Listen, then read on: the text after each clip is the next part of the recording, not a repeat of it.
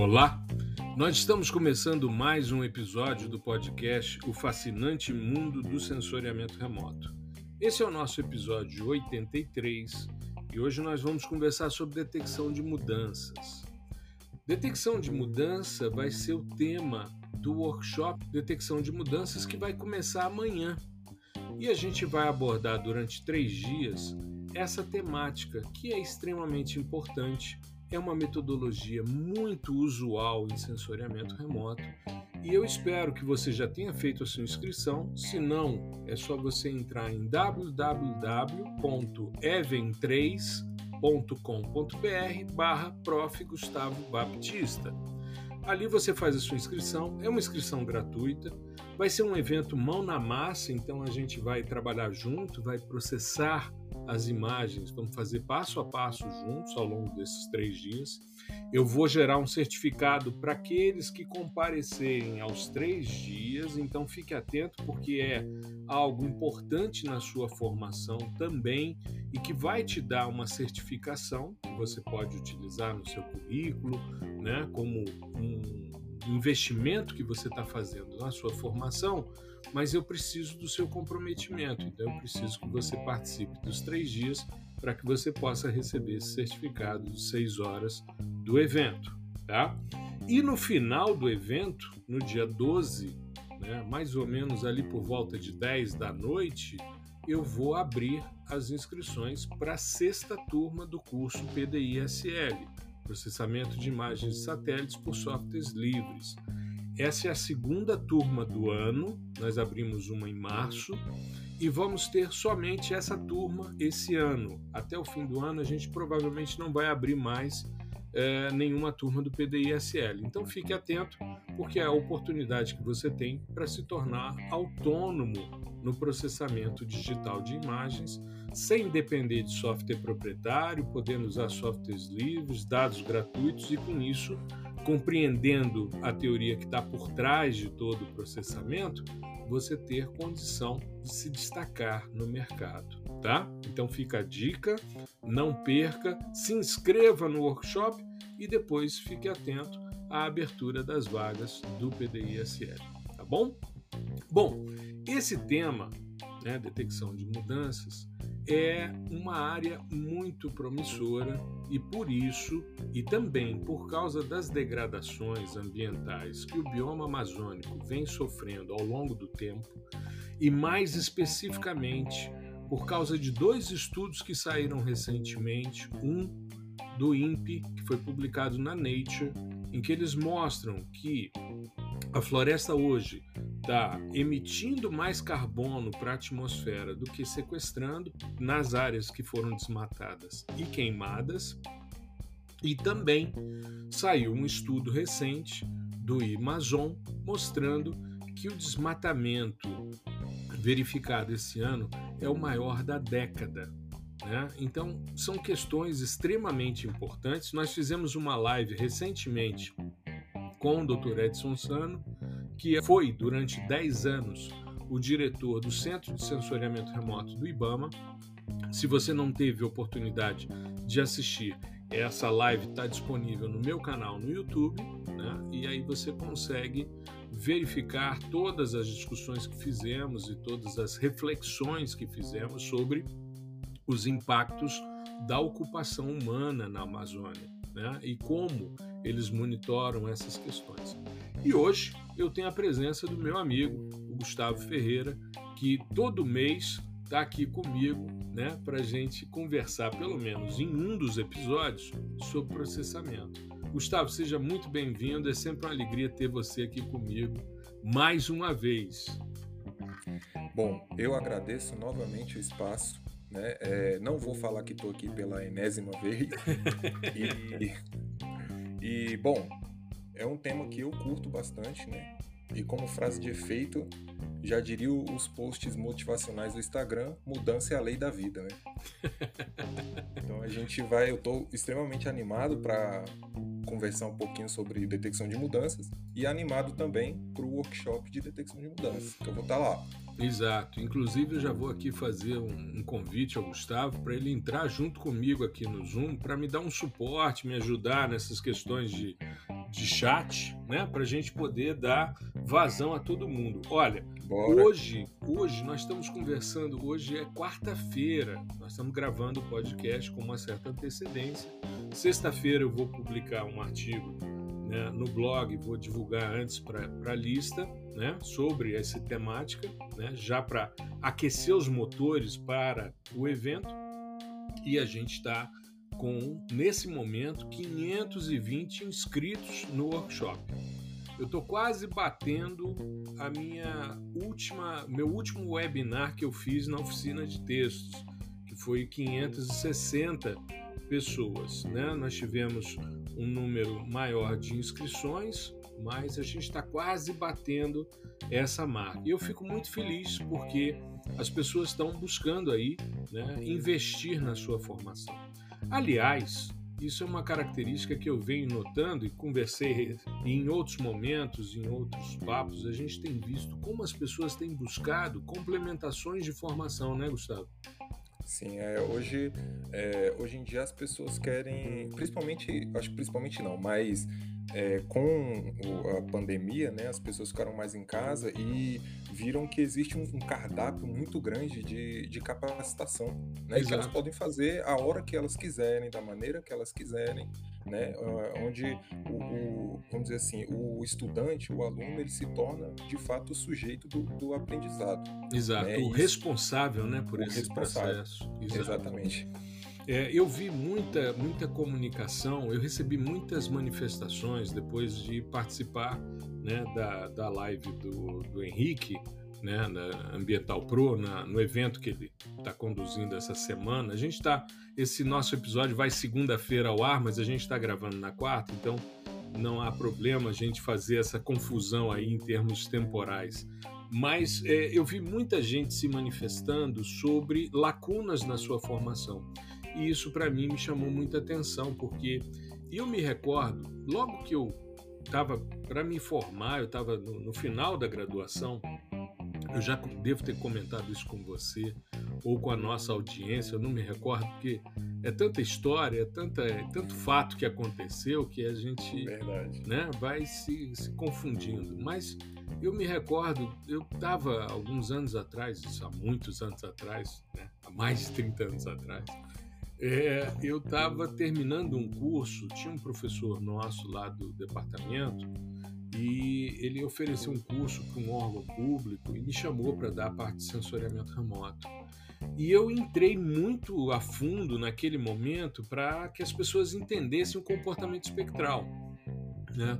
É, o Henrique ontem fez uma, e eu até hoje no post que fiz na série PDISL, é, eu mostrei, ele fez uma composição colorida para destacar queimado no Sentinel, com as bandas 12, 8A e 4, e eu reproduzi a mesma, é, a mesma composição colorida com as bandas 7, 5 e 2 né, do Landsat 8, com o mesmo efeito, porque elas cobrem a mesma faixa do espectro. E eu me recordo que o cara foi assim até deselegante no final, né? Porque eu falei tanto de comportamento espectral, e aí, porque eu já percebia que era o que confere cientificidade ao sensoriamento.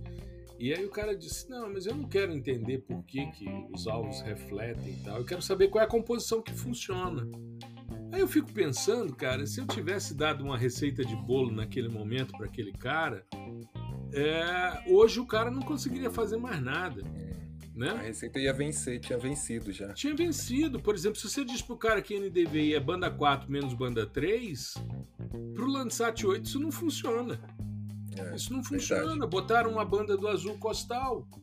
Então não funciona. A banda 7 é a mesma, só que mais estreitinha. Mas, cara, você tem banda 6 hoje, que é termal em um sensor, agora é, é suor no outro. E aí, né? Então, se você fica preso a isso, a, a essa, essas receitas de bolo, a esses tutoriais, a essas questões, você não avança, né? Então, isso é uma coisa que muito me preocupa, sabe? De, das pessoas. E, e que legal que as pessoas estão percebendo que tem lacunas na sua formação porque elas chegam e dizem, pô, ainda bem que a gente pode é, compartilhar conteúdo, conversar e avançar em termos de sensoriamento remoto. E com isso a gente ampliar em muito né, a nossa percepção. Mas vamos falar sobre detecção de mudanças, que é o tema do, do dia, e eu acho interessante a gente é, comentar essa questão. Primeiro, não é um assunto é, novo, totalmente novo aqui no fascinante mundo do sensoriamento remoto. Eu fiz é, o episódio 17, isso sozinho, é, no dia 4 de maio foi ao ar um episódio 17 detecção de mudanças em séries temporais. Eu estava trabalhando basicamente com cubos temporais, e, mas falei um pouco sobre teoria também, né? Mas eu acho bastante importante a gente trabalhar com essa reflexão partindo de uma definição, que é uma definição que eu gosto muito, que é de um autor, o Sain, em 1989, e aí eu acho que é importante a gente citar a fonte, porque o indivíduo pode correr atrás, né? E verificar o que, que o cara disse. Porque muitas vezes eu estou trazendo aqui a minha interpretação, mas é importante a gente beber da fonte, né? Porque às vezes você pega um, um autor e ele não disse exatamente o que os outros disseram que ele disse. Passou pelo seu filtro, né? Exato. Então quando a pessoa a pessoa for consultar, ela vai ter, vai ter a sua ideia que aquele cara disse. Exato, exato. E o, o Sain, em 1989, ele define detecção de mudanças como processo de identificação de diferenças, que ele chama de mudanças, no estado de um determinado objeto ou fenômeno, o qual é observado em diferentes épocas, tempo, então veja, a gente está falando de detecção de mudanças, que é uma alteração, uma diferença que ocorre ao longo do tempo. E isso é extremamente importante porque dentro dessa percepção, essas alterações, essas mudanças, elas podem ser drásticas, né? abruptas, como por exemplo, quando você tem um evento de fogo, um desmatamento, né? Ou ela é sutil ou gradual, quando você tem um acúmulo de biomassa, uma, um corte seletivo, ou até mesmo uma revegetação. Né? Você tem locais em que você tem revegetação. Um dos pontos que o Edson salientou que as metodologias de avaliação né, é, atuais de desmatamento é que uma vez que o polígono foi incorporado à base, ele não sai mais mesmo que haja rebrota. E isso é uma coisa extremamente ruim, né? Porque você está sempre pressupondo que aquilo foi desmatado e não voltou, não passou por um processo de regeneração, né? Eu posso tirar uma dúvida? Claro, claro. Já que a gente está no.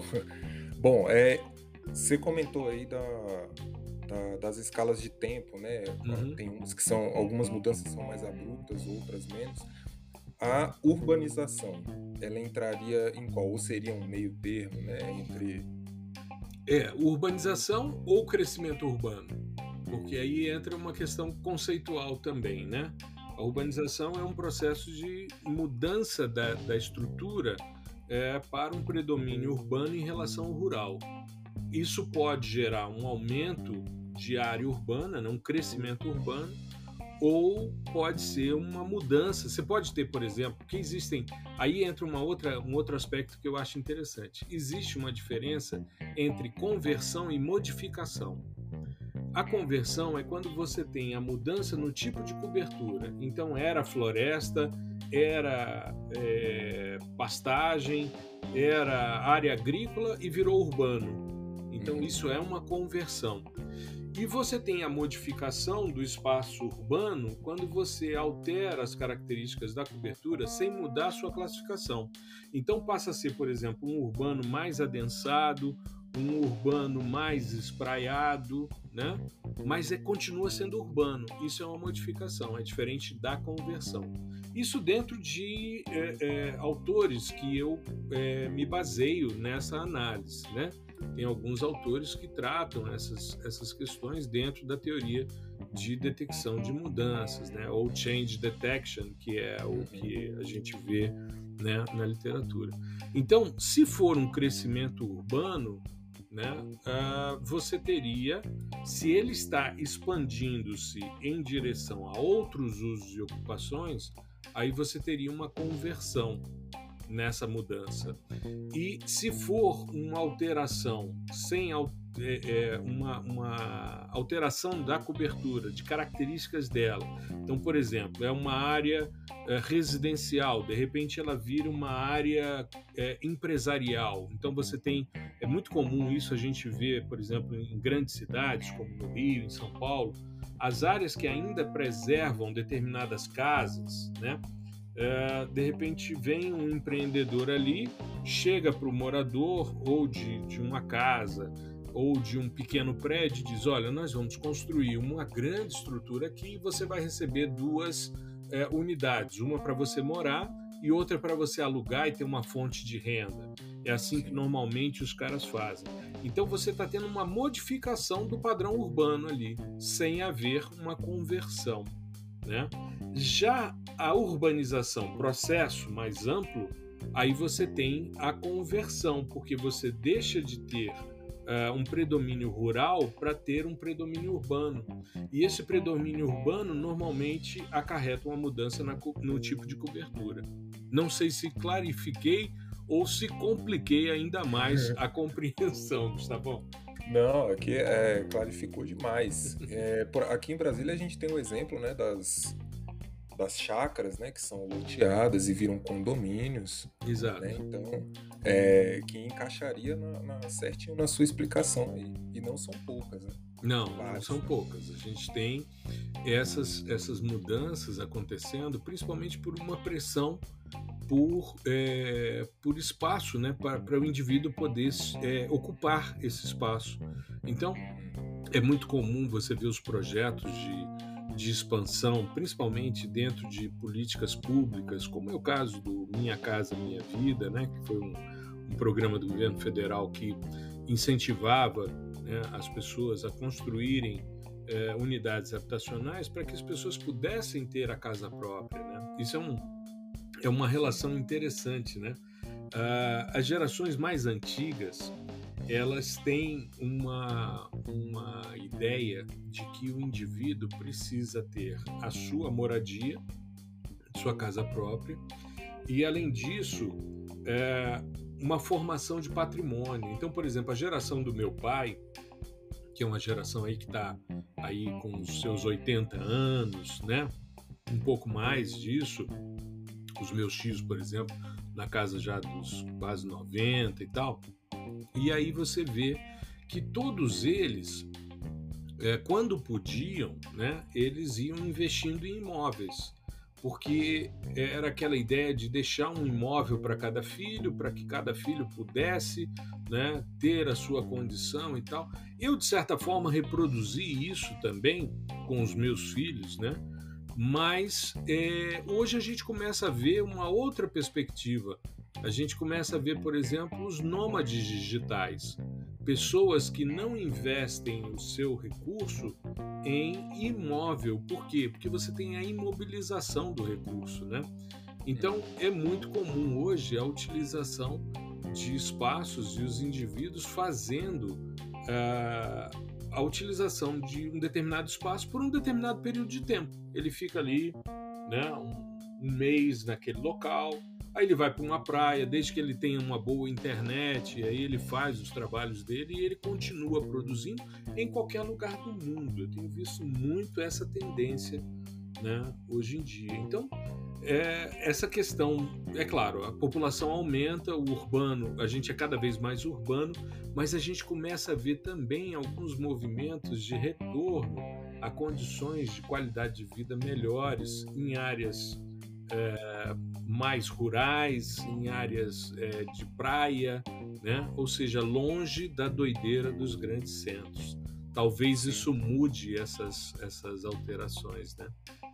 É, eu acho assim, eu quis, eu quis generalizar uma coisa que não tem como, né? É, se a gente pensando aqui, você explicando aí, eu fui pensando que em termos de tempo, né, essas mudanças com relação ao urbano, elas variam demais, vai depender eh, para qual uso foi destinado, qual uso que está sendo modificado, né? Por exemplo, se a gente pensar nesse caso dos condomínios, não é uma mudança tão abrupta assim, o cara chega, estabelece, depois ele vai é, loteando, né? A, o, o, terreno dele, aí até vender para outras pessoas, para outras pessoas construírem, não sei o que. Então, assim, essa mudança já é um pouquinho mais gradual. Outras mudanças já são mais abruptas e continuam dentro do tema urbano. Né? Uhum. Então, tem outras coisas também que são importantes dentro da nossa análise da detecção, que é a gente detectar as mudanças ocorridas, né? a, a gente vai aplicar essa técnica de detecção para a gente verificar as mudanças ocorridas, identificar a natureza das mudanças, medir a extensão da mudança e definir o padrão espacial da mudança. Então, são coisas que são bastante interessantes para a gente verificar né, é, como as coisas vão se alterando. E uma das questões mais usuais é justamente mudança no padrão de uso e ocupação, como a gente comentou agora com essa questão do urbano, mas tem as questões também de mudanças sazonais, que elas não são é, mudanças que é, dependem de uma alteração, seja ela é, decorrente de uma atividade, ela, ela muda em função da questão da estação do ano. Né? A gente tem variações sazonais importantes e quando a gente pensa nisso, a questão mais nítida que vem na minha mente é a gente, por exemplo, verificar a questão da sazonalidade na caatinga, que você tem desde uma vegetação frondosa em época de chuva, bonitinha, até uma área em que você acha que foi tudo desmatado, porque de repente você não tem resposta fotossintética e você, com as primeiras chuvas, volta a ter essa questão. Mas, é um comportamento pulsativo, né? Exato, exato. E que você vai verificar todo ano, né? Todo ano. Às vezes mais, às vezes menos. Eu me recordo, é, logo que eu entrei no departamento de geografia, o professor Mário Diniz estava voltando do doutorado dele na Escócia, né? E ele era o coordenador de graduação quando eu ingressei no primeiro semestre de 88 no departamento. Mário estava voltando de lá, encantado com os equipamentos que ele tinha usado. Ele tinha feito um estudo de hidrologia de encostas. Né? Ele estava trabalhando com ciclo hidrológico numa encosta, numa bacia e principalmente estudando os fluxos subsuperficiais, né? Então era um estudo bem legal e dentro da lógica dos hidrólogos britânicos, né? E Mário teve assim, o primeiro ano ele montou um experimento de dois anos para poder gerar dados e verificar como é que a coisa funcionava. No primeiro ano de trabalho dele, ele pegou o ano mais seco da década. O ano seguinte foi o ano mais chuvoso da década, ou seja, ele deu uma sorte imensa, porque ele teve os extremos. É claro que ele não consegue caracterizar o clima daquela encosta com dois anos, ainda mais dois é, é, é, extremos, Extremo. né? Mas para você entender o funcionamento é genial, né? Foi uma sorte muito grande, se é que a gente pode falar de sorte, mas ele conseguiu ali ter os extremos e com isso entender a dinâmica sazonal. E aí ele faz a análise da detecção de mudança, né, de um período para outro, mas ele não tem a tendência, né, mediana, né, porque essa questão dos extremos são justamente as áreas que a gente busca quando a gente está avaliando as mudanças, né? Sim, é, são é, como é são os outliers, né? Exato, os outliers, né? São as áreas que ficam lá depois de dois, três desvios padrões, né? Se a gente pensar numa distribuição normal, né? E é bastante interessante porque o desflorestamento ou desmatamento, isso gera esse tipo de alteração, né? Quando você tem uma exploração de um corte seletivo de madeira, você tem isso um desastre, né? Quem trabalha com desastres trabalha com detecção de mudança o tempo todo, né? De repente. Inundações. É, inundação, uma erupção vulcânica. Pô, erupção vulcânica, eu me lembro uh, assistindo uma vez o National Geographic sobre o Parque das 10 Mil Fumaças no, na, no Ártico, aliás, no, no, no Ártico não, no, no, Meu Deus do céu, aquele estado americano lá na ponta. Qual, qual ponta? O que fica depois do Canadá, depois do Canadá, me esqueci agora. Até as Dakota, Carolina do Norte. Não, não, não já fora, já Alasca. Ah, no Alasca. Tá. Ah, tá. Faltou, mas voltou. No Alasca, né? Foi uma erupção vulcânica que cobriu tudo e 100 anos depois aí você tem toda a vegetação recomposta e tal. Mas você vê que de repente uma erupção você tem ali né, uma mudança abrupta, né? Porque não é gradual. Você teve a erupção e de repente vem aquele fluxo piroclástico, lambe tudo e acabou, né? Acabou. E você tem ali desastres significativos, né? E o, o, o legal disso tudo é ver que o, a parte de detecção de mudança ela anda de mão dada com as séries temporais, né?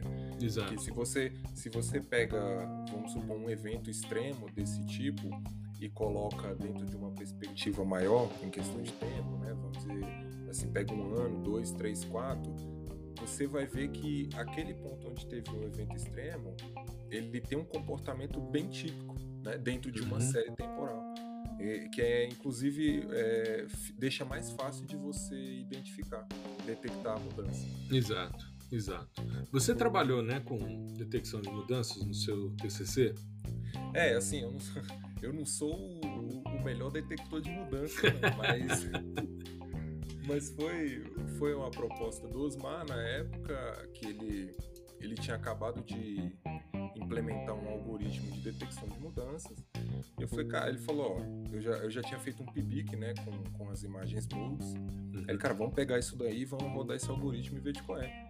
E, e era, assim, a, vamos dizer assim, o, o núcleo do, do programa era muito tranquilo. A ideia era muito, muito simples de entender. A gente queria, a gente pegou um cubo de uns 8, 7 anos e, e daí a gente foi fatiando por período de tempo, de seis em seis meses, de ano em ano, e classificando esses, esse, esses períodos. Né? Então a gente tinha uma imagem do comportamento da, daqueles pixels em, de, em determinado intervalo de tempo. Uhum. A partir daí, a, o algoritmo ele fazia o seguinte: ele pegava essas classificações todas, né, é, várias imagens de, classificadas, e ele ia fazendo, gerando um, um, um diagraminha, uhum. dizendo, ó, o tempo do tempo 1 para o tempo 2, tal pixel foi de tal classe para tal classe. Do tempo 2 para o tempo 3, foi de tal classe para tal classe. E assim por diante.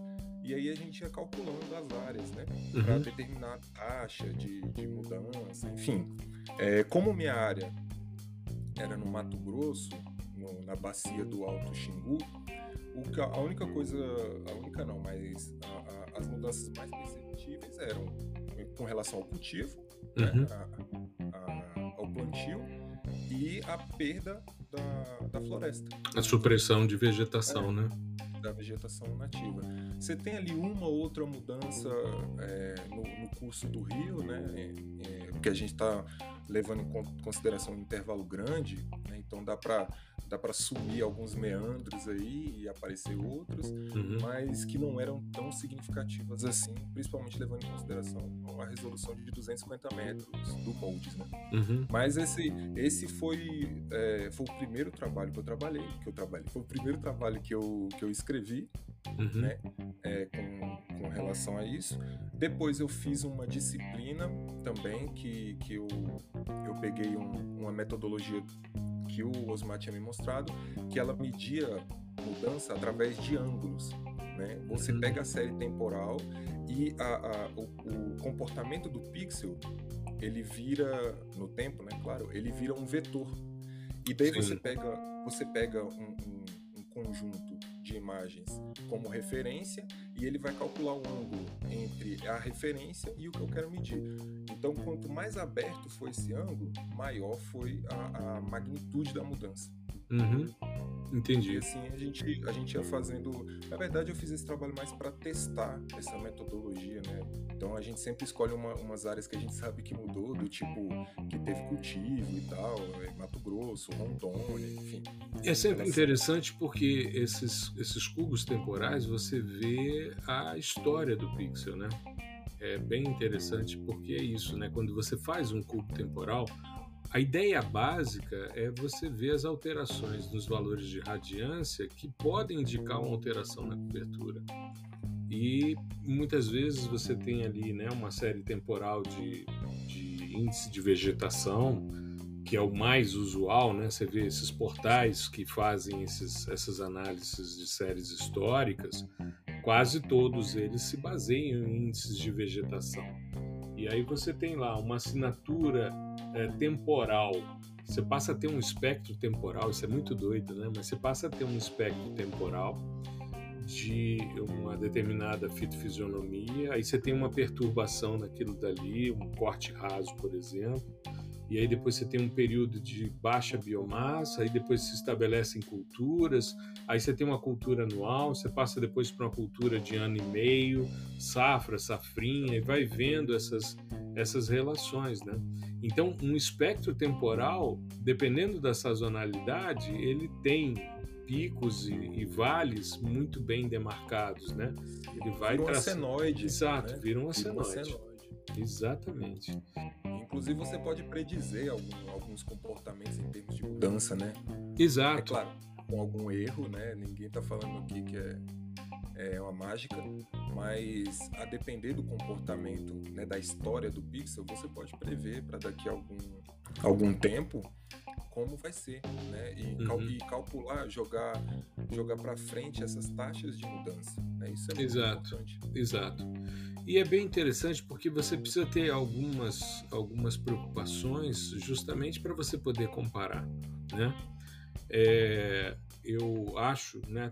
Eu sou sempre um defensor de que a gente deve processar aquilo que não vai, de certa maneira, comprometer a nossa análise. Então, a gente precisa, claro, processar demais você pode embutir erro, né? Você pode interferir no processo. Então, mas você precisa normalizar os seus dados de forma que eles sejam comparáveis, né? Porque eu preciso primeiro ter é, condições atmosféricas ali que me permitam observar essas questões e ao mesmo tempo é, eu preciso ter esses dados normalizados, né?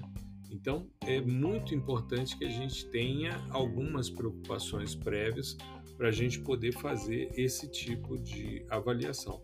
Então, assim, eu não sou um, defensor de que todo dado tem que ser corrigido para os efeitos atmosféricos, não. Eu vejo que muitas vezes você pode trabalhar com informação em dados de radiância, dependendo do contexto, e você vai ter ali uma, uma preservação. Mas quando você está com duas datas, sejam momentos próximos, é, é importante que você faça esse tipo de normalização para que você tenha menos interferências né, de elementos de contorno, fora dos elementos de contorno do modelo. Né? Os próprios filtros temporais, quando você tem um conjunto muito robusto né, na dimensão uhum. tempo, eles, eles é, atuam nessa, nessa frente aí. Né? Uhum com o objetivo de tentar normalizar a série para facilitar a análise. É, e tirar os outliers, né? Uhum. Esses outliers muitas vezes são ruídos, às vezes são é, dados é, de cobertura de nuvem, interferências, enfim. E que é importante. Eu vi outro dia uma, uma publicação sua sobre o filtro Savitz Golai, que tem justamente essa função, né? Sim, ele foi. E, e é o, o mais curioso né, do, filtro é que ele não foi pensado muito bem para isso, né? É. Para dados espaciais, geográficos. Ele foi pensado para aplicações mais na área biomédica, química e tal. E só que se você joga um Google ali, onde ele é mais utilizado é com, com séries temporais, exato. Assim, ele, se, deu muito bem, principalmente com séries moldes. Né? Isso Sim. É, interessante, tanto que o, o Sativeg disponibiliza. Um deles é o Savits Golai, né? O Savits Golai. Exato. Então é, e você é, pode, inclusive, mudar ali a ponderação, né? Isso, você, os parâmetros. Né? Isso. Você pode modificar os parâmetros. E eu até, eu até esqueci, eu guardei essa imagem, eu esqueci no dia que eu ia fazer um stories mostrando, porque no final do paper eles colocam duas sub-rotinas em Fortran, né, que foi o, o a é. linguagem que eles programaram. Eles eu ri porque que eu fiz Fortran no mestrado e eu apanhava com aquele raio daquele Fortran. Ainda bem que na época que eu fiz já tinha um Fortran pra, da Microsoft que facilitava a vida, porque você botava as chaves e os parênteses, e aí ele ia mostrando, igual no Excel, né? ou no, no Google. É, no Google Sheet, né, que você vai colocando ali as, os parênteses, aí ele vai mostrando quais são as partes que você está individualizando, mudando a cor. Isso facilitava muito, meu caro, porque era um parto de fórceps aquele raio daquele é. Eu nem imagino. Era bem complicadinho. É, é, eles colocam as subrotinas, né? Duas subrotinas em Fortran. Uhum. E eu ia colocar no, no, Stories e acabei esquecendo. Ficou no meu celular e, enfim. Depois pode me cobrar aí quem quiser que eu mando. É, e uma coisa legal que eu vi agora com essa questão do, do, dos dados, eu tenho sempre usado esse exemplo para facilitar, porque é algo que faz parte hoje né, do nosso dia a dia. A gente liga a televisão, a gente vê os dados, né, tanto de internações como de óbitos decorrentes da Covid. Então, é, essa ideia de usar a média móvel de 14 dias é justamente também uma forma de suavização de séries temporais para evitar os outliers. Os caras tinham problemas de subnotificação no fim de semana, né? E, e isso gerava uma ideia equivocada e aí eles perceberam que se eles fizessem essa suavização, é como série de temperatura de superfície do mar. Se você pegar a série de, TSM, né, de temperatura superficial do mar, para analisar fenômenos El Niño e La Niña, você vai ver sempre uma média móvel em torno de 2 a 5 anos e tal, que é a suavização para você ver os trends, né, as tendências e tal, para você poder avaliar. Gustavo, eu tenho usado com uma certa frequência. Você foi meu aluno de processamento de dados hiperespectrais, então a gente pode entrar nessa linha. Eu tenho feito uma transição da, dos processamentos que são mais usuais com cubos espectrais para os cubos temporais. E uma coisa que me chama muita atenção, e eu fico sempre pensando, né, burilando essas ideias, porque aí a gente pega a teoria, por exemplo, de pixel mistura, a gente pega a teoria de pixel puro, né, que é um é o inverso da outra, né? O pixel puro é aquele pixel que não tem outros elementos compondo ali aquela variância daquele dado, né? aquela radiância e a variabilidade intrapixel, né? que você comentou inclusive num episódio anterior. E aí, é, quando a gente começa a pensar nesses cubos temporais, eu começo a pensar no seguinte: uh, se a gente tem um, vamos pensar no seguinte, eu tenho lá diversas bandas, várias datas, né? Ao invés de serem valores apenas de. Vamos pegar um pixel só, mas em várias datas para a gente compor o cubo desse pixel, essa história desse pixel. O que, que acontece? Se esse meu pixel fica no meio do meu simplex, vamos pegar a lógica de pixel puro ou mesmo de pixel mistura, né?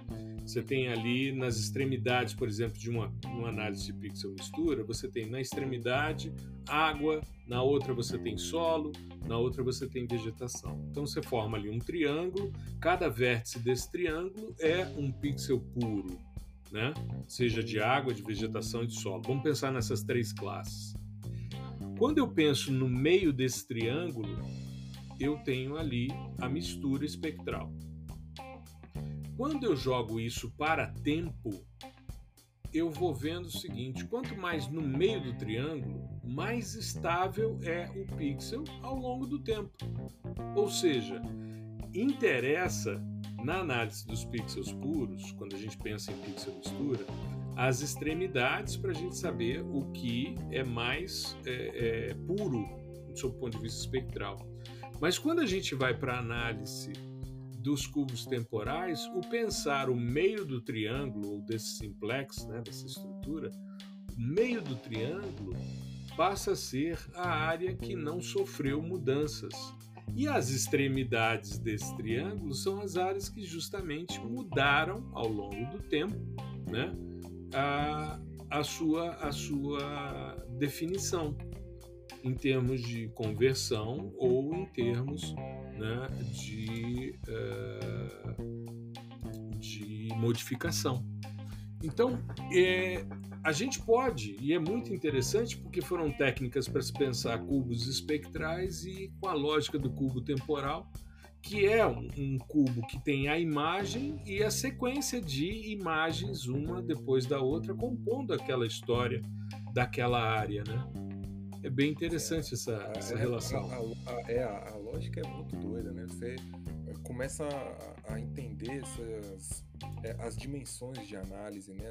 A dimensão espectral, a dimensão temporal, a dimensão espacial, uhum. e, e ver que você pode é, transferir uma técnica de análise de uma para outra. Exato. É, é, claro, é claro que fazendo os ajustes e as reflexões, né? É, é, teóricas que estão ali embasando. Né? Igual, igual você acabou de falar, o simplex, a interpretação do simplex para o temporal é invertido. E Exato. Aí, aí se o cara não sabe disso, ele vai ficar lá procurando os corners né, do, do, do, simplex. Mas ele é invertido se você quiser ver os pixels que não sofreram mudança. Sim, sim. Né? Agora, se você. que é a, a, a, a estabilidade ou seja, é o pixel puro. É o pixel puro, é aquele pixel que era floresta no primeiro dia e é floresta no último dia. Agora, se ele era floresta no primeiro dia e depois ele sofreu um corte raso, ele vai para a extremidade solo exposto. Se ele sofre um alagamento, ele vai para a extremidade água e aí vai e ele sai daquela extremidade vegetação propriamente dita, né? E tratando dessa parte de vegetação, ele pode ir andando de uma extremidade para outra. Exato, né? ou seja, a cada momento ele. Por quê? Porque você tem hoje é, é, não necessariamente o corte raso. O corte raso ele é mais fácil de ser percebido, mas o mais complicado, eu sei porque eu, gente, eu orientei uma dissertação, até comentei com o Edson, uma orientação de mestrado uh, de uma aluna minha que trabalhava na fiscalização do IBAMA e a gente trabalhou com detecção de corte seletivo em terra indígena. E aí o que, que acontece? Terra indígena é área preservada, né? Aliás, existem estudos que mostram que as terras indígenas são as, os grandes vetores de preservação dentro da floresta e que os grandes vetores de desmatamento são os projetos de políticas públicas, principalmente de assentamentos rurais, né, ali, e os projetos das é, expansões de fronteira agrícola, né, de, de é, é, migração de soja e outros elementos. O Edson mesmo comentou né, que os grandes vetores são o INCRA, o, o, o a Embrapa e o IBAMA, né, e explicou né? Vou dar aqui só um pequeno spoiler, mas quem quiser ver, assiste lá o vídeo, né? a live com ele, né? para entender qual é a lógica dele. Mas quando a gente pega os projetos de assentamento rural que geraram as espinhas de peixe né? em Rondônia, né? isso nos anos 70, 80, foi uma forma de ocupação. Você tem o eixo principal e os desmatamentos, apesar de terem áreas que constam como uh, revegetação. Agora, uma coisa que talvez é, você não tenha visto, e eu usei inclusive no Experts, e aí foi muito interessante, porque um dos, dos Experts, né, só para quem não, não sabe, o Experts é um grupo de mentoria que eu ofereço. Né? Nós tivemos o primeiro ciclo no primeiro semestre, fizemos agora uma suspensão nesse semestre e vamos retomar no primeiro semestre do ano que vem, né? Esse ciclo de mentoria que a gente trabalha de forma mais aprofundada determinados temas. E um, um dos experts me pediu, porque eu vou trabalhando também as demandas, né? Então, a uhum. gente tem um, um eixo condutor, mas aí, de repente, alguém vira e fala: Não, eu queria entender melhor uh, determinado assunto, ah, eu queria ver um pouco mais determinado tema e tal. E aí eu me preparo, né? Organizo uma apresentação nesse sentido. Normalmente são encontros de três horas e eu faço uma exposição. Pouquinho, né? Pouquinho. É. Eu faço uma exposição de duas horas e sem, e sem descanso, né? Sem intervalo. Né? É, isso foi uma das coisas que eles pediram, para a gente fazer intervalos. Mas, assim, é, é, é, tão aprofundado que a gente conseguiu outro dia ficar três horas falando sobre a dualidade da, da radiação eletromagnética. Né? Então, pô, você falar de modelo corpuscular e ondulatório durante três horas com os caras e discutindo é porque vai a, a fundo e enfim é. muito muito bacana. É assim é, é, é uma experiência assim inenarrável sabe? Tanto que a gente está agora se organizando para publicar o resultado disso que foi a construção de um índice espectral e a gente vai mostrar essa questão. Mas um deles. o crescimento aí em termos de conteúdo do, dos experts, né? Porque ah, sim, sim, sim. Mas é, é uma moçada. Mas é uma moçada que já vem com um lastro violento, né? São professores universitários com doutorado em sensoriamento. Então é assim, é, é, é, é um grande barato, é um grande barato. Claro, eu tenho pessoas que não têm esse perfil, que estão no Experts, eu seleciono, né? Então isso é uma vantagem, você ir atrás e dizer, ó, você pode vir, vamos fazer juntos e tal.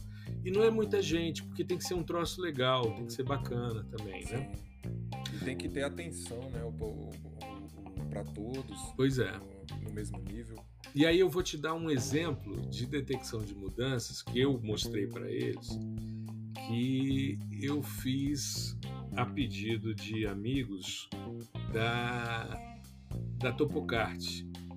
É, eu tenho é, vários dos, dos, gestores da Topocart foram meus alunos e, e tiveram né, participação na, na, minha história e tal. A Topocart é uma grande empresa de mapeamento, né, que sediada aqui, mas tem mapeamento no mundo todo. E eles estavam fazendo um mapeamento do Uruguai.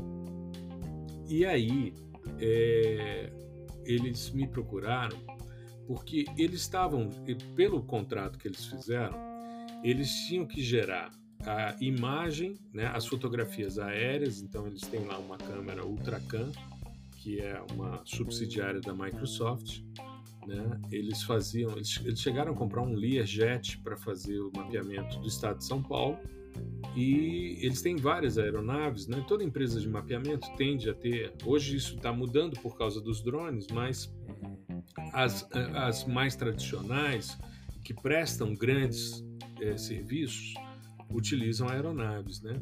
E aí eles tinham uma, um Lear, eles tiraram a, a, parte de baixo da porta da, da, da, da estrutura, fizeram um berço, né? um gimbal para a câmera e tal, para não furar a fuselagem do jato, né?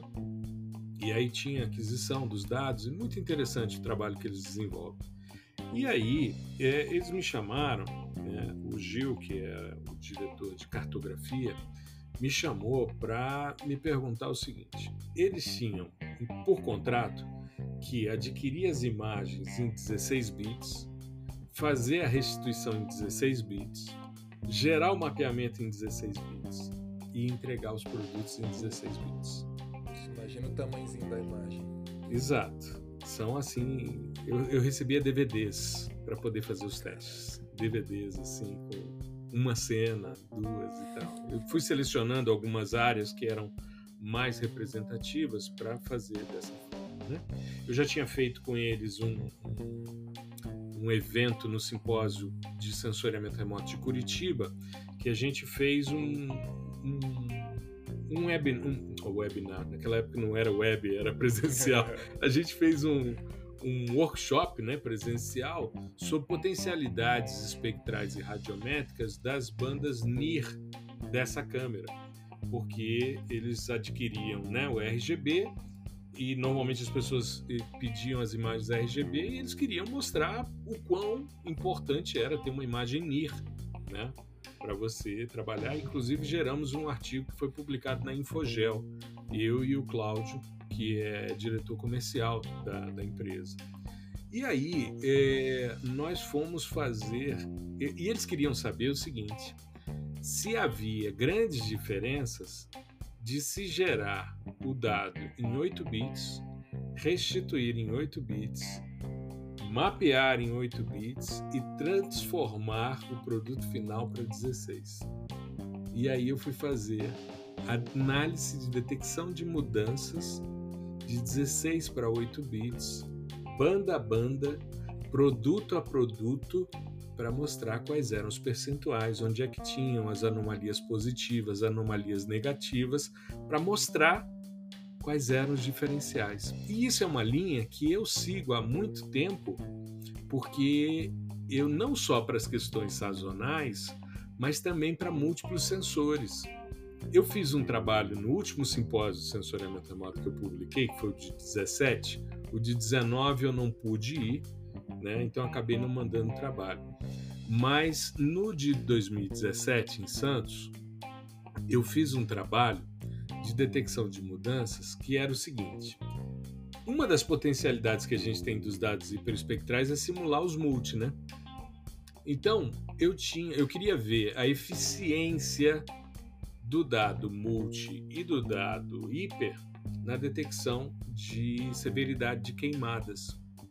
Então eu peguei umas cenas Everest daqui da região do Cerrado e fiz a transformação do Everest em Landsat TM5 e Landsat OLI 8 e apliquei os índices espectrais nos três, no Everest, no TM e no OLI, que tem larguras, né, resoluções espectrais diferentes, até mesmo os multi o, o Oli é mais estreitinho do que o TM. O TM é uma faixa mais larga, tem uma resolução, uma largura a meia altura, né, uma resolução espectral mais larga do que a do Oli. E aí apliquei o NBR, né, o Normalized Band Ratio, e fiz a detecção de mudanças entre eles, mostrando quando é que um preponderava sobre o outro e tal.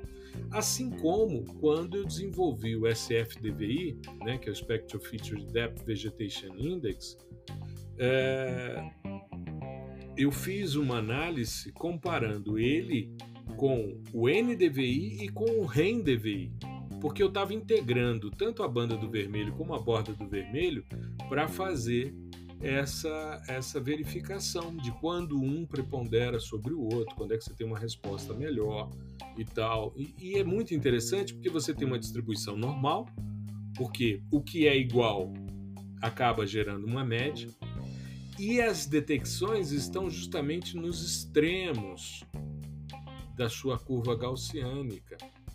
Alguns autores falam de meio, outros falam de dois desvios padrões. Existem, não existe consenso na literatura. Mas quando você trabalha nas extremidades da distribuição normal, você encontra quando, por exemplo, uma banda de 16 bits nativa está gerando um resultado mais expressivo do que a de 8 convertida para 16, e vice-versa. Ou quando o OLI melhora ou superestima ou subestima a área em relação ao TM ou ao Everest numa análise de detecção. Então, são perspectivas diferentes para detecção de mudanças. Então, eu fico muito confortável, porque, inclusive, detecção de mudanças é uma das disciplinas que eu ofereço na pós-graduação. Tem muito tempo que eu não ofereço, mas é, eu venho pensando e trabalhando, eu tenho vários trabalhos publicados nessa área e perspectivas diferentes, né? Porque a gente pensa sempre. O episódio 17 eu falei basicamente de séries temporais. Mas e quando você está testando sensores diferentes ou mesmo né, uh, resoluções radiométricas diferentes para o mesmo dado? Né? É, não, eu agora eu fiquei caladinho aqui que eu só escutei. Eu só escutei. eu só escutei. Meu amigo, é potencialidade demais, cara. É. Eu, eu, nunca tinha pensado dessa maneira. Não, né? Eu só, eu, eu só, só assisti a aula aqui particular. Foi, caraca, muito doido. Eu, é, ouvindo hum. é, você falando, eu pensei no, por exemplo, o para mim a maneira mais simples, mais trivial de você identificar, detectar mudanças, é, a gente está falando aqui voltando para a parte temporal, né? Uhum. Seria subtração, né? Você subtrai é um, a, a é um mais, grande potencial. A mais, a mais nova pela mais antiga, uhum. você vai encontrar né, algumas diferenças ali. E aí eu fiquei, eu fiquei pensando, cara, a interferometria do. Né, Era o que eu ia te perguntar sobre SAR. SAR. O que, que você pode pensar em termos de SAR? Cara, foi a primeira coisa que eu pensei nesse sentido. Porque é basicamente detecção de mudança, né? Você está verificando a, a, mudança de quê? A mudança da fase que é retornada para o sensor.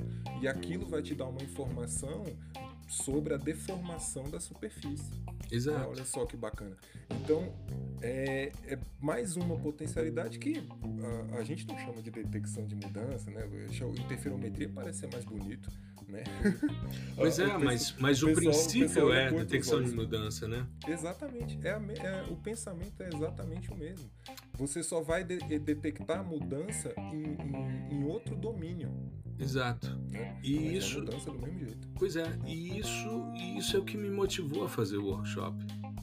Porque detecção de mudanças é algo que as pessoas exploram pouco, pouco, né? Sim. Eu me lembro tinha o, o, o TimeSat, é TimeSat, é um programinha finlandês que eu acho que era TimeSat que a gente fazia séries temporais, cubos temporais e tal.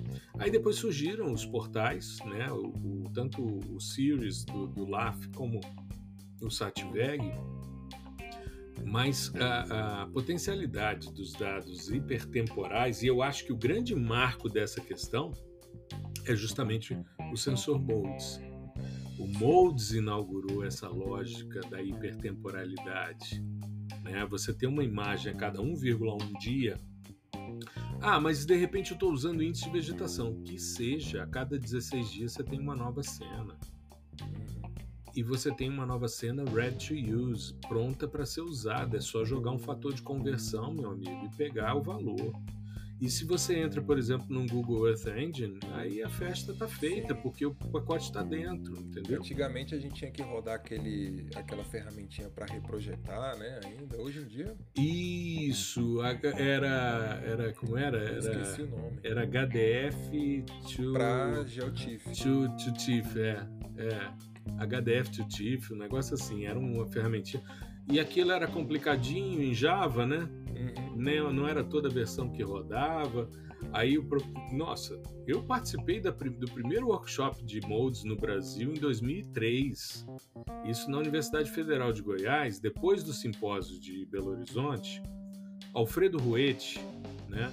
Ele veio. E você sabe que outro dia, conversando com o Henrique, do, do Ambiental Pro, né? Que o Henrique é nosso aluno também no PDISL ele me disse que quando foi para o Ciência Sem Fronteira, ele foi estudar na Universidade Tecnológica de Sydney com Alfredo Ruete. Eu falei, cara, que privilégio você teve. Será que estava bem acompanhado? Você teve um privilégio de estudar com um dos caras mais fantásticos de sensoriamento remoto. Ele foi orientador de doutorado do Edson Sano. Eu o conheci por intermédio do Sano né? E ele teve no Brasil em 2003, ele já teve outras vezes. E em 2003, quando ele esteve em Belo Horizonte, é, eu tinha publicado é, o, eu tinha publicado em 96 o a primeira edição do sensoriamento remoto hiperespectral. E eu levei um, um exemplar para ele com uma dedicatória e pedi desculpas a ele do livro estar tá em português. Ele disse: Eu leio em espanhol, então tá tudo certo. Ou seja, um cara genial, né? E o, Alfredo, é, ele desenvolveu o EVI, né? o Enhanced Vegetation Index. E ele estava no evento lá de Belo Horizonte E ele foi orientador de um colega que é professor na Federal de Goiás, e esse colega então resolveu fazer um evento internacional, uh, chamando vários pesquisadores do INPE, uh, pesquisadores da Embrapa. O Edson Sano fez a palestra de abertura. Eu fui o terceiro a apresentar, foi o Edson, depois foi um colega que à época era do Instituto Federal de Goiás, e depois fui eu. E depois veio uma série de pesquisadores do INPE. Foram dois dias em Goiânia, uma, um sábado e um domingo, um fim de semana é, nessa discussão. E o único pedido é que todos os slides fossem feitos em inglês porque o Ruete estava presente.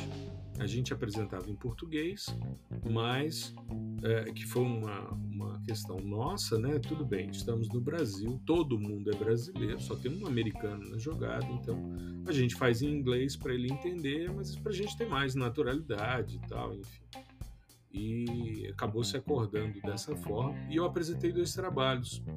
Um deles, é, eu fiz uma análise do sequestro de, carbono usando os dados MODES e comparando com o índice de área foliar e a fração da radiação fotossinteticamente ativa da vegetação, o FAPA. E fiz um outro que virou pôster, que era as ilhas de calor em São Paulo, a variação diuturna das ilhas de calor pelo produto MODE 11, que era o Land Surface Temperature. Que de vez em quando eu mostro, porque São Paulo de dia a ilha tem um formato, à noite tem outro, né? E a gente tem essa, essa boa lembrança. E desde então, porque teve um cara, quando eu trabalhava com Envy, né? Trabalhava só com, com Envy, teve num dos, dos desenvolvimentos, teve um cara que desenvolveu uma ferramentinha muito legal chamada Quick Diff Stats. Esse Quick Diff Stats ele faz a diferença entre duas imagens e plota essa diferença com o histograma dessa diferença. Então você verifica os, as áreas com um cinza médio, as áreas de manutenção.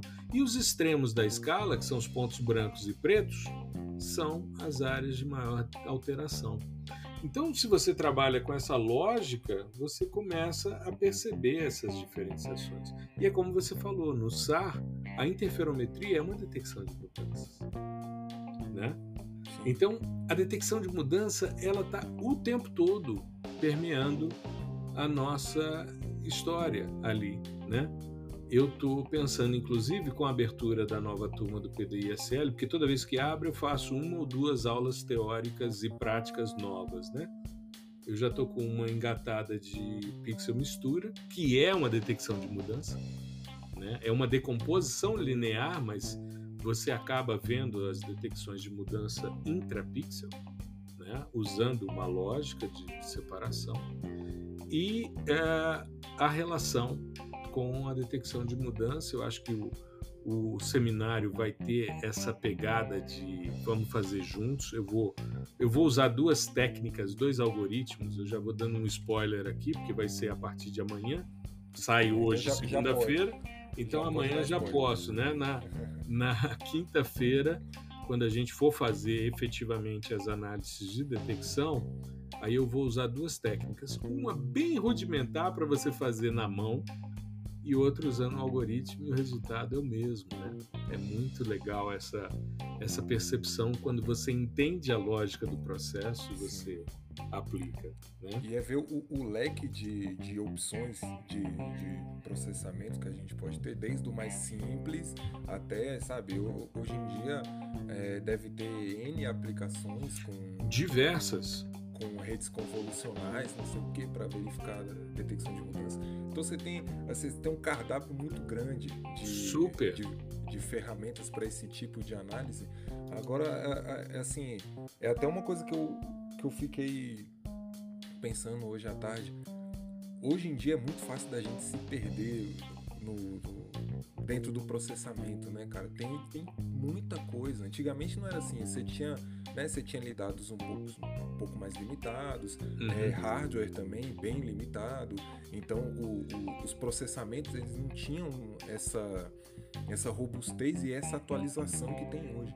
Hoje em dia, o que eu falei que hoje é bom, que funciona, que tem 90 e tantos por cento de, de acurácia, amanhã já vem um e derruba com outro algoritmo, outra arquitetura, enfim.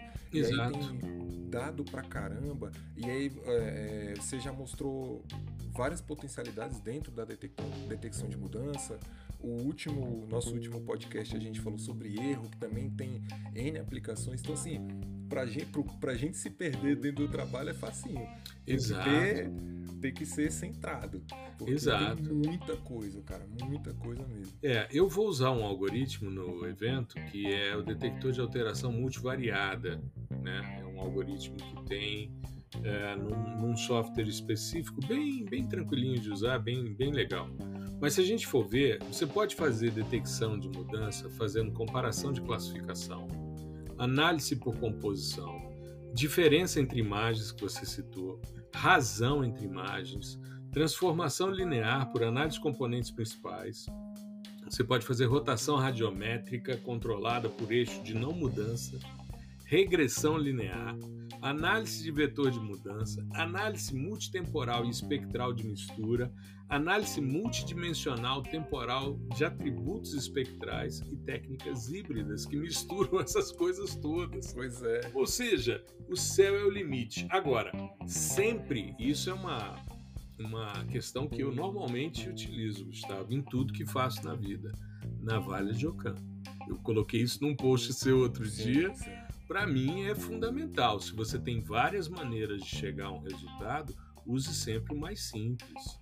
Isso vai minimizar tempo, energia, esforços, recursos. E se o resultado é o mesmo, né? Exatamente. Eu vou fazer e, o passo a passo. No caso do post era até, era até melhor o resultado que eu tava. Eu fiz um vídeo sobre otimização, né? Então, uhum. Com uma linha eu consegui. A gente conseguiu descer de 13 minutos de uma, de uma aplicação para 0,08 segundos. Isso para mim foi, foi emblemático ali, você mostrando naquele, naquele vídeo, né, na IGTV, a mudança. Você sabe, o que pensa? Você tem uma máquina robusta, 13 minutos no seu processamento. Mas e o cara que está com Core 2 Duo ainda? Né, com 4 GB de memória RAM e tal. Esse cara não vai rodar em 13 minutos. Não vai, não vai. Mas se ele pode fazer algo com uma linha de comando que chegue a 0.08 segundos, ou 0.08 segundo, né? Que você não chegou a 1. É, eu nem cheguei a 1. Verdade. Isso. Então, é, é, você está ajudando esse cara que tem menos condição de processar a chegar ao resultado. É interessante porque as duas. Eu já vou. tô dando um spoilerzinho aqui sem entregar o ouro, né? Ao bandido. Mas a questão é: você se fizer manualmente, é mais trabalhoso, mas você entende cada etapa. Às vezes você joga no algoritmo e rapidinho ele faz. Mas é interessante que você entenda como é que aquilo foi construído para que ele possa depois, é, quando aplicar o algoritmo, ter condição de interpretar essas questões com mais naturalidade. Eu acho que foi um bate-papo bem legal, Gustavo. A gente está chegando aí a mais de uma hora de conversa, aí tem as edições, mas enfim. É, eu acho que foi uma, uma, conversa sempre muito agradável. Né? A gente tem essa, essa parceria, ela funciona muito bem. Muita gente. Eu, eu mandei para você né, outro dia a manifestação de uma estudante de pós-doc na Índia. Ela é indiana, né? e dizendo que me acompanha e principalmente as questões relacionadas a SAR e a Python. E aí eu disse, bom, SAR e Python é culpa do Gustavo, né? É o outro Gustavo, não o, o prof. Gustavo, né? Mas eu, eu acho extremamente interessante. A gente tem, eu tenho alguns orientantes também na área de SAR, vocês estão trabalhando juntos de forma integrada, isso é muito bacana, muito legal mesmo. Mas é, eu acho que deu para despertar o interesse e a curiosidade das pessoas no que a gente vai fazer nesses três dias. Eu preparei esse, esse workshop com muito carinho. Eu já processei os dados todos há mais de três semanas atrás. Eu tenho anotado os passos, todos os passos e tal, e vou fazer, né, com as pessoas, vou disponibilizar os dados e a gente vai entrar em algumas premissas necessárias, alguns ajustes. Por isso que a gente vai ter uma etapa de baixar desde o início do processo. Vamos baixar o software, vamos baixar os dados, vamos ajustar os dados, colocá-los de maneira tal que a gente consiga trabalhar. E às vezes as pessoas tendo alguma dificuldade de processamento e tal, já vai ter o dado também ali prontinho para ser usado, bonitinho e tal, né? Para que a gente pra possa ficar para trás, né? Ficar para trás, exatamente, é. né? Não, eu sou eu sou prova aí da da sua dedicação. A gente, né, que é, é, tínhamos até pensado em fazer uma reunião, porque semana que vem, é semana que vem não, é, no sábado agora eu vou a campo, né, com os meninos, aí os uhum. seus orientandos. E você tinha falado, ó, essa semana não dá, porque eu tô focado no workshop. Então, assim, Isso. assim, é, foi, foi uma dedicação mesmo, porque é, é muito raro eu, eu virar para você e falar, vamos fazer uma reunião e você falar que não pode ou que, que tá difícil, entendeu? É. Então, assim, é, eu sou prova de que o, o negócio vai vir bonito. É, gente, não, tô, tá, tá bem bonitinho mesmo. Tá bem, tá bem ajustadinho, bem legal, né? E eu acho que as pessoas vão gostar e vão, vão aproveitar.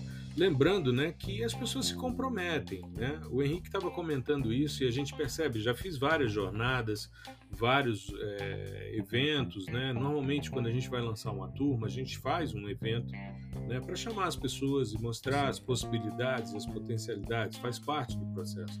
E eu jogo muito limpo sempre, né? Então desde o início eu estou dizendo, ó, dia 12 de outubro no evento eu vou abrir a sexta turma do PDISL. Só abri uma turma esse ano né, para as pessoas ingressarem. Entrou a, a, quinta turma em março, né, já fizeram alguma parte já mais avançada, alguns já concluíram, inclusive, né? E isso é normal, as pessoas conseguem em três meses se dedicando, eles conseguem fazer, né? E pela primeira vez eu tive alunos de fora do Brasil, né? E agora também manifestações de pessoas de fora do Brasil, porque o podcast como eu tenho mostrado com uma certa frequência, o podcast hoje ele está, nós estamos chegando a 19 mil downloads, estamos aí com 18,5, caminhando para os 19, já passamos dos 18,5, né? mudamos a plataforma e essa nova plataforma ela distribui espacialmente de forma mais generosa, de forma mais, mais é, informativa. Então a gente percebe essas, essas alterações. E isso tem né, mostrado essas potencialidades. E eu acho que as pessoas, se elas se comprometem, né, claro, a gente quer fazer um certificado bonitinho, né, que tenha, ele tem a certificação, a gente está fazendo dentro de uma plataforma, né, com transmissão ao vivo e tal, tudo certinho, para dar tudo certo, né? Então, os links já estão prontos, já foram testados para tudo funcionar direitinho. Claro que às vezes ao vivo tem algum gargalo, algum problema e tal, e se isso acontecer, a gente se organiza né, na hora e, tenta tirar de letra. Mas eu acho que se a pessoa vier e fizer os três dias, ela sai com uma compreensão muito legal sobre essa área, esse, esse aspecto metodológico que a gente está usando aprendizagem baseada em problema, problema do desmatamento, como foco, mas você pode usar a detecção para um monte de coisas, né? Não, acho essa, essa, essa questão do, do certificado, como a gente diz, é um, é um plus a mais, né? Porque assim, o, o é... negócio.